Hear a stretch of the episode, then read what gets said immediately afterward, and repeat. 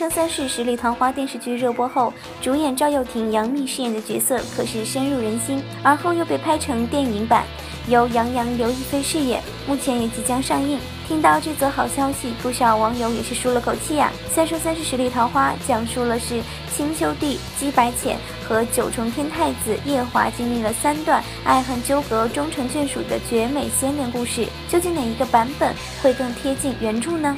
早在赵又廷定妆照发布时，就有不少网友疯狂的吐槽赵又廷长发披肩的造型。随后凭借整容式的表演，直接扭转了局面。虽说赵又廷的演技堪称是整容级别的，但是杨洋如此帅气精致的脸庞更加贴合原著。这样看来，杨洋算是赢在了起跑线上了。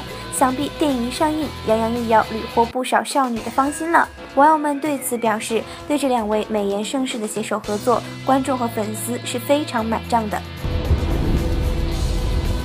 你若是等过一个人，你就该知道，等的时间再久，也会相信有再见的那一天。